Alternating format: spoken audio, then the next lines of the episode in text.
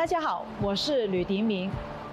公民与居民只是一字之差，其意义却大相径庭。为这样，是否代表两者身份不可共存？答案显然不是。我们在聚焦基本法赋予的权利同时，又有没有认真思索过我们应负之责任呢？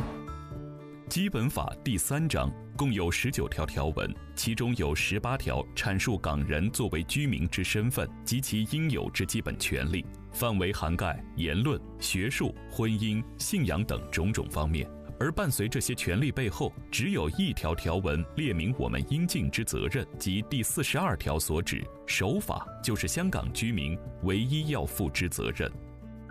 据宪法第五十四条所要求，公民有维护祖国的安全、荣誉和利益的义务，不得有危害祖国的安全、荣誉和利益的行为。公民之身份象征港人与中国不可分割之联系，体现在同一文化和历史之上，不单彰显在感情的共鸣之中，更加存在在法律事实之下。